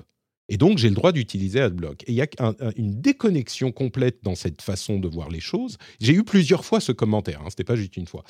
Euh, une déconnexion complète parce que l'idée, c'est pas qu'on vous impose de voir la pub, c'est qu'il y a une sorte de contrat qui est que si vous voulez voir ce contenu, bah, il y a de la pub. Euh, et c'est comme ça que est rémunéré non seulement le créateur de contenu, parce que mais, aussi la plateforme elle-même, YouTube, qui coûte très très cher, ou Twitch, sont rémunérés par la pub. Il y a des gens qui disent Ah ben oui, mais enfin, Julien Chies gagne déjà bien assez d'argent, donc il n'a pas besoin de la pub en plus. D'une part, c'est pas, pas à vous de décider qui gagne assez d'argent pour le payer ou pas. Euh, L'exemple que je circulaire, tu, tu, vas dans le, dans le kiosque, tu dis oh, bah, les journalistes, ils gagnent bien assez d'argent, donc je prends le, monde du jour. Bah non, c'est pas comme ça que ça marche. Euh, et ensuite, euh, au-delà de ça, la pub, elle n'est pas faite que pour payer euh, les créateurs de contenu, qui en ont besoin aussi, même pas, si ce n'est pas du tout tout leur revenu, mais elle est aussi là pour payer tout ce système. Et, et la pub permet d'avoir accès. Enfin, ce qui me frustre beaucoup, c'est que cette pub, oui, on en, on en abuse peut-être. Euh, j'avoue que sur Numérama, j'étais bien content de voir arriver Numérama, Numérama Plus qui mhm. m'enlève la pub parce que c'est vrai qu'il commençait à y en avoir beaucoup. On en abuse peut-être, mais c'est pas que on nous l'impose et que euh, du coup c'est un, c'est une plaie sur notre vie, c'est que la pub nous permet d'avoir accès à du contenu gratuitement. C'est ça que ça permet. L'alternative, c'est pas on, bah, on a le même contenu sans pub. L'alternative, c'est ce contenu est payant et il a pas et on n'a plus accès au contenu. Donc la pub, oui, on en abuse, mais c'est une démocratisation de l'accès à ces services, à cette information, etc. Bref, bon, il. On oublie des choses. C'est, c'est comme tu te poses pas la question de l'eau courante jusqu'au jour où il y a plus d'eau. Euh, tu te poses pas la question de, de, ce que coûte, par exemple, l'opération d'une plateforme comme YouTube. Personne ne se pose la question. Enfin, tu, vois, tu cliques, ça marche, tu regardes des vidéos, c'est devenu comme l'air que tu respires. Alors évidemment, ça coûte une fortune absolue et, et il faut que tout ça soit financé. Donc, euh, je suis d'accord sur le côté. Alors, je, je suis d'accord sur tout, sur, sur le côté euh, un peu casse-pied quand, quand tu as l'impression qu'on te met quand même, tu vois, trois pré-rolls de suite et que c'est quand même bien long. ça, c'est je vous avoue que YouTube n'utilise les... pas sans premium. Hein. C'est pas, pas possible. Je, je ah suis d'accord. La pub non, non, mais c'est pas, c'est pas les, c'est pas les pires, entre grosses guillemets. Les, plus, les, plus longs pré-rolls, c'est quand même sur les, les replays de chaînes de télé, etc. C'est, parfois, c'est, ça fait beaucoup. Euh, mais, et d'accord sur l'espèce de contrat moral implicite, parce qu'il n'est pas explicite. C'est pas, euh, attention, hein, si, si vous regardez pas la pub, vous regarderez pas mon contenu. Euh, qui doit exister entre les créateurs de contenu et, ceux qui les regardent. Mais euh, c'est intéressant parce que c'est là que tu comprends pourquoi, par exemple, le, comment dire, les revenus publicitaires euh, en rapport à l'audience sont vachement plus hauts sur du podcast, par exemple. Parce que là où c'est facile de, de, skipper un, un, pré-roll ou d'attendre que ça passe, c'est plus dur de skipper. Tiens, par exemple, quand est-ce que c'est C'est quand la dernière fois que tu as passé une bonne nuit de sommeil, Patrick? As-tu pensé à changer de matelas? Car cette semaine, avec le code Patrick, vous économisez 15% sur votre matelas Emma. Tu vois, c'est voilà. Euh, donc euh, ça, ça, a quand même donné euh, naissance à des modèles économiques publicitaires mmh. qui sont un peu plus proches, créatifs, etc. ce que je dis, ce que je dis souvent, c'est que j'ai refusé le, le ciblage de la pub sur YouTube, c'est presque une expérience sociologique parce que le, finalement les pubs qui m'arrivaient avant étaient plutôt pas mal ciblées. Et là, j'ai des pubs qui sont pas ciblées du tout. Alors ça donne deux trucs, ça donne des trucs qui sont complètement décalés, genre ah bah non, ça, ça me concerne vraiment, vraiment pas. Alors voilà. Et, euh, et la chance de, de, racler le bas de la cuve des pubs les moins chères sur YouTube. euh, et euh, je sais pas combien de pompes à chaleur on m'a proposé. Il se trouve que j'en ai déjà une, donc clairement c'est pas c'est pas bien ciblé. Et de, d'offres d'investissement pourries, etc. Je te raconte pas sur Facebook où là là on est mm. vraiment on, on, a creusé en dessous de la cuve, c'est-à-dire que tu as, des trucs qui sont euh, même juste pas légaux d'ailleurs. Maintenant quand je vois des pubs pour des trucs illégaux sur Facebook, quand même je fais des captures parce qu'un jour un jour on en fera on en fera un recueil. Mais euh, bon après ouais c'est un peu tempête dans un verre d'eau, c'est-à-dire, moi je connais bien Julien Chaise depuis bien longtemps, il venait dans mes émissions, etc. C'est un garçon dont je connais les qualités et, et, l'enthousiasme, le, dirons-nous. Il se trouve que euh, quand Julien Chaise te dit, euh, tu vois, ce matin j'ai mangé des cornflakes au lieu de manger des chocopops, ça donne 400 messages de haine. Euh, et donc c'est un peu, c'est un, un, peu, comment dire, microcosmique. Marie, est-ce que la pub est inévitable? Euh, Je sais que dans le groupe Humanoïde, vous avez justement montré qu'il était possible de faire du contenu de, qualité avec de la pub. Bon, vous êtes passé chez Frandroid, chez Frandroid. Vous êtes passé, passé chez Numérama à un modèle euh, premium. Enfin, vous avez créé un modèle premium aussi. Euh, mais tu es sans doute la, la mieux placée d'entre nous, encore que Cédric était dans le dans le, l'industrie aussi, mais tu étais dans le game, mais tu es la mieux placée d'entre nous. Euh, je ne me trompe pas en disant que la pub est indispensable. Euh, en termes de, revenus. Euh, bah, pour, que le web existe tel qu'il est, finalement. Ah oui, pour, que, pour, évidemment, en, termes de revenus pour tous les sites web, oui. En termes de revenus pour les médias, on remarque quand même que, que la, les, les, gros médias, donc je sais pas, les le Monde, Figaro, tout ça, euh, gagnent de plus en plus d'argent avec les abonnements et avec euh, les partenariats sponsorisés, euh, plus qu'avec. C'est de la, pub, un partenariat sponsorisé, non? Ah oui, tu, tu, bah, en fait, là, on parle d'adblocker. Et, et, du coup, pour mmh. moi, les, la, la, programmatique, c'est-à-dire les bannières que vous voyez sur les sites Internet, c'est pas tout à fait la même chose que qu'un article sponsorisé parce que ça vient pas encombrer la lecture. Après, si on parle de tout en général, évidemment que la publicité, euh, la publicité est nécessaire. Nous, on a lancé euh, Numérama Plus en, en, ayant très bien conscience que ça allait pas euh, nous remplacer notre, euh, notre source de revenus. Hein. Je crois que qu'il nous faudrait euh, 50 000 abonnés ou un truc comme ça pour, pour, pour correspondre à, à, des revenus publicitaires intéressants, sachant que qu'en vrai, là, si on en a 1000 ou 2000 un jour, on sera, on sera hyper content parce que c'est mmh. pas du tout ce sur quoi on mise. Mais on voulait montrer que euh, on peut avoir euh, un site internet gratuit et euh, c'est-à-dire sans paywall, mais montrer quand même que l'information a un coût. Et je pense que c'est bah, ça, c'est le débat qu'on fait depuis des années sur les adblockers et c'est aussi le débat là que vous aviez sur sur Julien Chiez, c'est que bah, les gens ont tendance un peu à oublier que que, que rien n'est vraiment gratuit et que oui ils peuvent en vrai faire ce qu'ils veulent. Moi j'avoue que je me vexerai jamais si quelqu'un me dit viens un adblock, sauf si c'est un journaliste de Numérama, ça ça c'est aussi de Numérama. mais je sais qu'il y en a et en vrai moi même moi il y a des moments où j'en mettais un, mais quand même bon il y a un moment il faut, faut quand même se faire vivre soi-même donc regarder garder les pubs euh, donc, on voudrait jamais aux gens d'avoir des adblocks, mais par contre, il faut aussi comprendre de l'autre côté euh, pourquoi est-ce que euh, pourquoi est-ce qu'il y a des publicités. à la télé, on accepte qu'il y ait des coupures pub sur le film de TF1, même s'il y en a trois fois plus qu'avant et que ça, ça, pose des questions sur la quantité et tout ça. la pub, on l'accepte dans plein d'endroits, mais dans la manière dont le web s'est construit, euh, bah pareil, on a innové un petit peu sans imaginer, euh, euh, sans mettre de garde-fou dès le début. Et puis maintenant, on essaie de modifier les pratiques derrière. donc, par exemple, les gens sont pas très habitués à, étaient pas très habitués à payer pour avoir de la musique, pour avoir des films, pour avoir de la presse. Ben voilà, on, maintenant on rame depuis 15 ans pour que enfin on commence à, avoir des gens qui, qui prennent le réflexe quoi.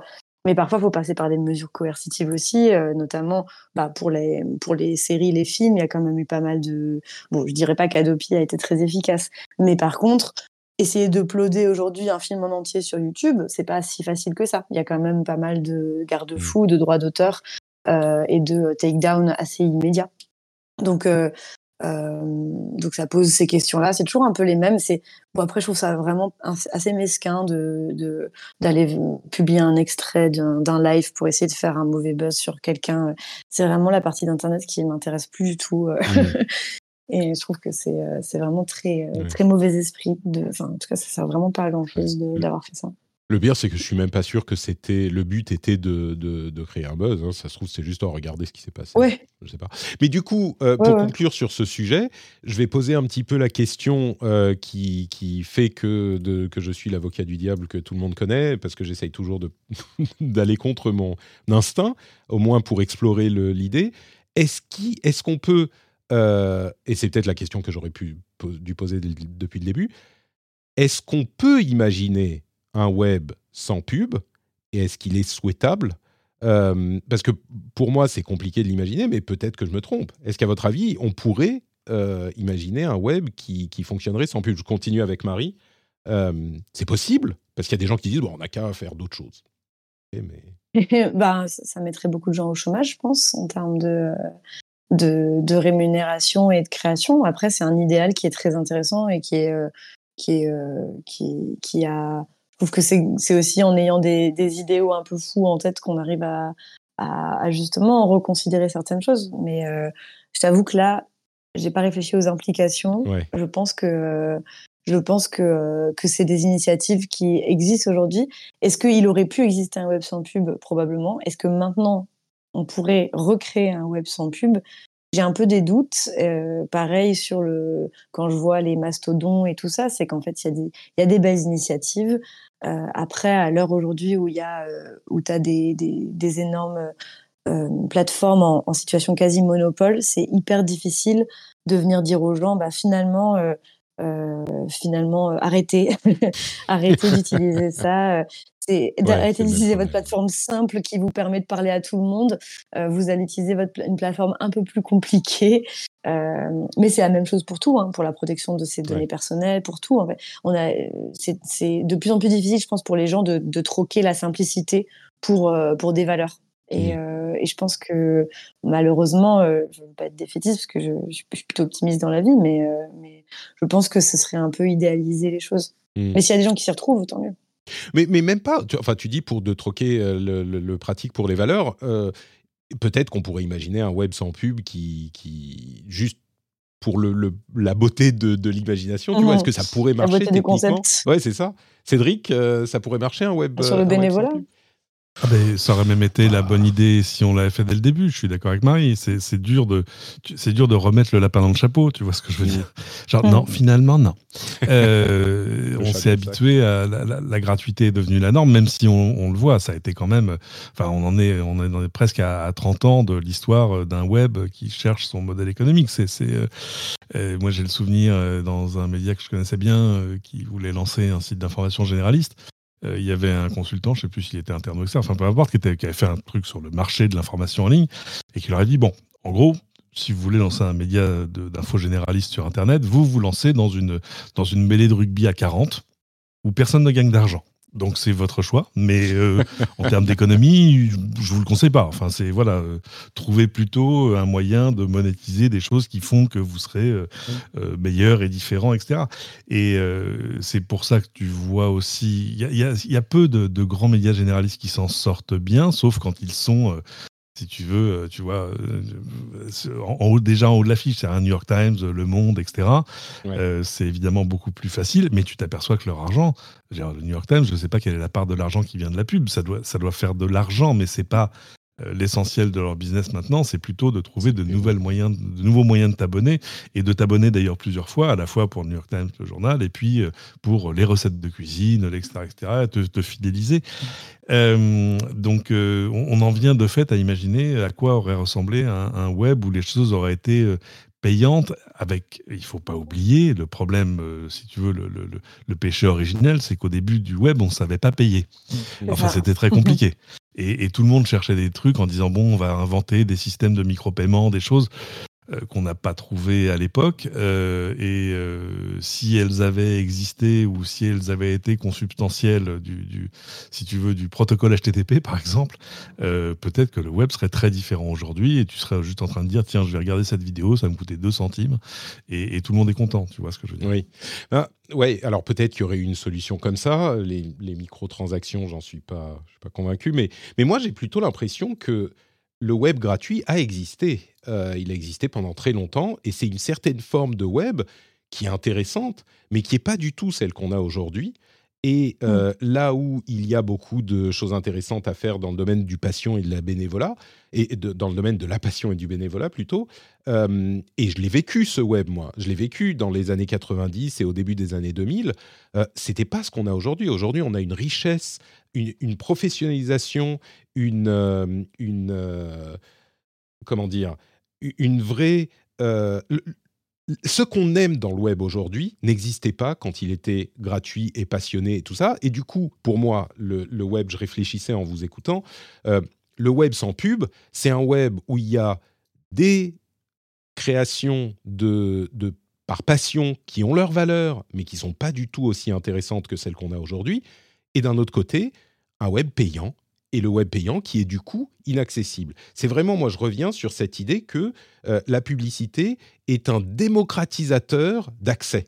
C'est vraiment la publicité qui fait que on peut avoir accès à des contenus, alors des bons ou des moins bons, euh, mais, sans ça, l'accès est hyper segmenté et conditionné au euh, transfert de valeur, au paiement. Et d'ailleurs, le modèle mixte qu'on est en train de recréer aujourd'hui avec la pub et les abonnements, la pub d'une part et les abonnements d'autre part, euh, eh ben, il existait avant le web. Et c'est ça qui a été hyper disrupté par ce web gratuit qui a euh, dévoré tout ce qui existait dans les médias. Euh, mais il existait avant. Là, tous les magazines, toute la presse de la Terre, c'était des trucs qu'on payait, dans lesquels il y avait de la pub et ça fonctionnait pas trop mal. Et donc cette dualité, il y a eu ensuite des magazines gratuits, etc. Mais je trouve que pour tous les défauts qu'on a aujourd'hui avec le modèle du web gratuit et euh, payant, euh, bah, on, a quand même énormément de de contenu d'une énorme qualité qui sont accessibles pour rien, quoi. Enfin, pour le fait d'avoir euh, des articles encombrés un peu par de la pub. Ce qui est un sacrifice, finalement, quand on prend un tout petit peu de recul, qui est, à mon sens, pas aussi énorme que certains le pensent.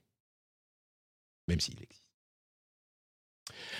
Euh, je conclurai en disant que euh, l'épisode précédent, on a parlé de Free et de la Freebox Ultra. Euh, je me suis fait remonter les bretelles, gentiment, sur Twitter, ah. par le, compte, le compte Free Lite, qui émane de Free, parce qu'il se trouve que le Wi-Fi 7, bah, il y a déjà des appareils sous Wi-Fi 7. Je, je, disais dans l'émission, ah oui, mais enfin, le Wi-Fi 7, il vient d'être. comment dire Vient d'être. Ah, standardisé, merci. Et donc, ça va arriver dans l'année. Oui, bien sûr, il y avait des constructeurs qui avaient sorti leur truc avant le standard, euh, des téléphones notamment. Donc, euh, c'est vrai, mais à culpa, vous aviez raison. Bon, il n'y a pas d'iPhone, donc euh, est-ce qu'un truc existe vraiment, une technologie compte vraiment avant que l'iPhone ne l'ait intégré? Je vous laisse. Attends septembre, c'est pas. Non, mais ça, c'est certain, évidemment. Bon, on conclut cet épisode. Il y aura eu des conversations nombreuses et intéressantes. Merci à tous les deux.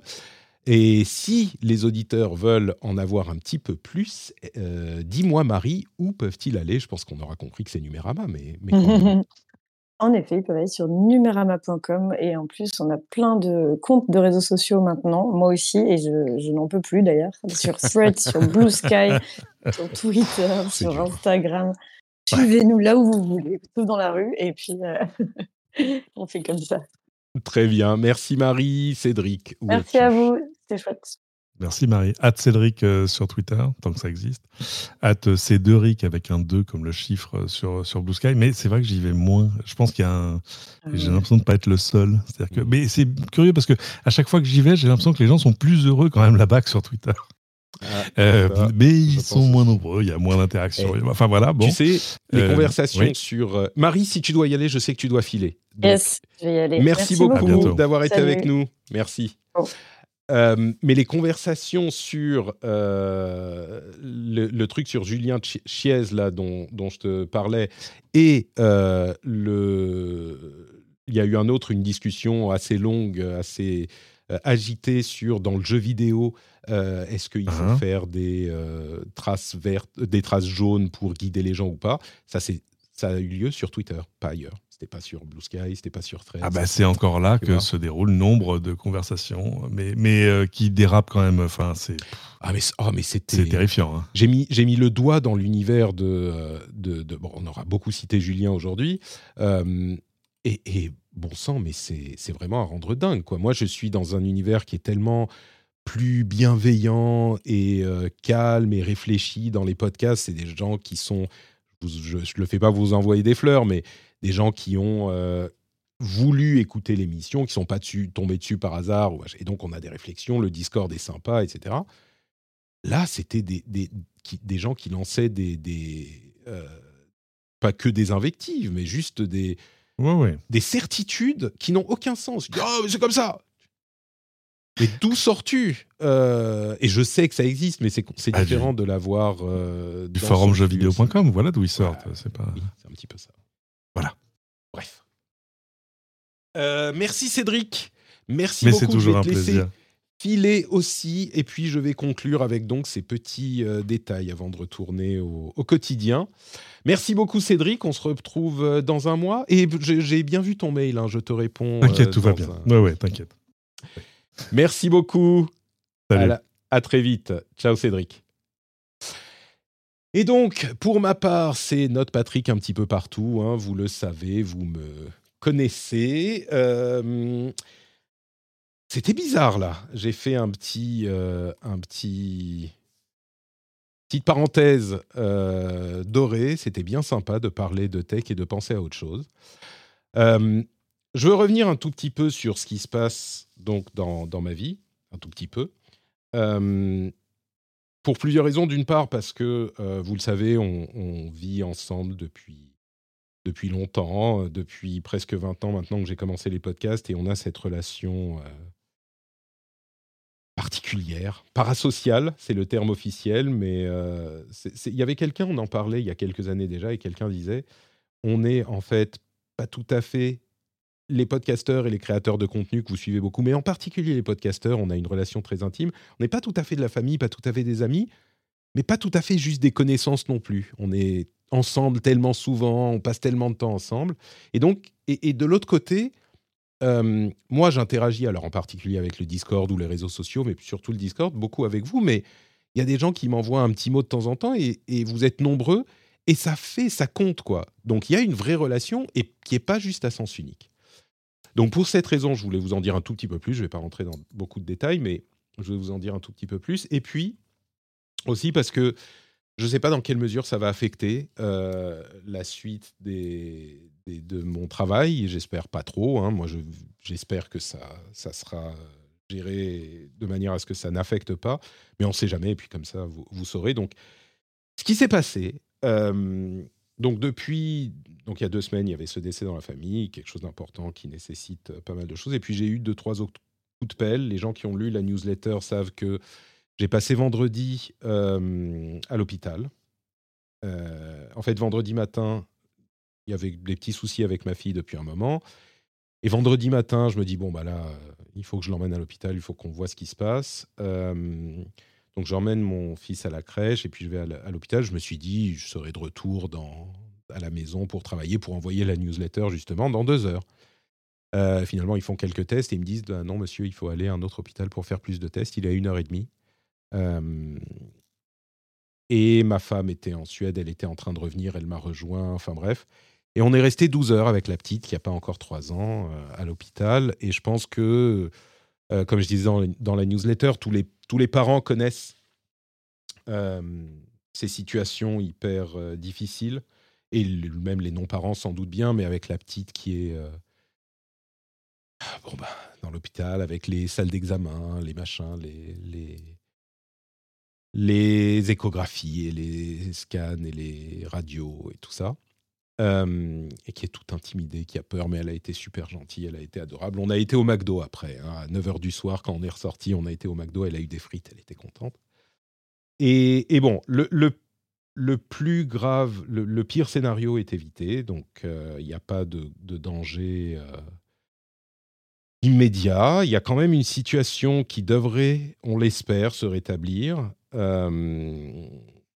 Je, pense encore qu'elle va se rétablir dans les semaines et les mois à venir, mais, il faut suivre et on a tous les quelques jours des prises de sang et des examens avec le. Encore une fois, il y a des gens qui ont été euh, dans cette situation, je suis sûr, parmi les auditeurs et chez vos proches, avec euh, l'angoisse de bah, euh, ces résultats, ils sont à combien Là, on est à combien de tels chiffres et de tels chiffres et en attendant, elle est à la maison, elle ne peut pas aller à la, crèche, elle va y être encore pendant quelques jours au moins. On espère que ça va aller mieux, mais.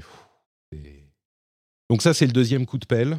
et puis, le samedi, donc je la ramène pour faire un autre examen. Le soir, euh, moi j'ai un souci, je vais à l'hôpital. je vais à l'hôpital. Heureusement, rien de dramatique, mais il y a aussi un truc qu'il faut suivre qui nécessitera sans doute une intervention.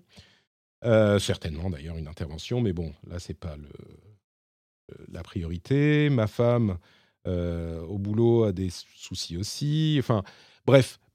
Et, il y a eu une. Je vous dis les, coups de pelle et c'est le genre de truc un seul, c'est gérable. Euh, quand on a trois ou quatre en deux semaines, c'est. J'en parlais euh, avec un ami sur Twitter. Je disais, je suis là, je suis dans une situation où c'est quand même particulièrement stressant oppressant. Et, c'est surtout que je me dis, je veux pas trop, je veux pas me laisser le loisir de, m'asseoir et d'y réfléchir parce que si je m'assois, je suis pas sûr de, me relever là. Donc, euh, donc voilà, je continue à bosser, euh, je continue à faire les trucs. Enfin, il y a rien à faire de toute façon. Il y a qu'à attendre, il y a qu'à gérer les 1000 balles qu'on a. Enfin non, les, les 3-4 trucs à jongler en même temps. c'est pas facile, mais mais bon, euh, j'ai pas le choix. J'ai pas le choix. Euh, et puis encore une fois, je veux dire, ce qui est,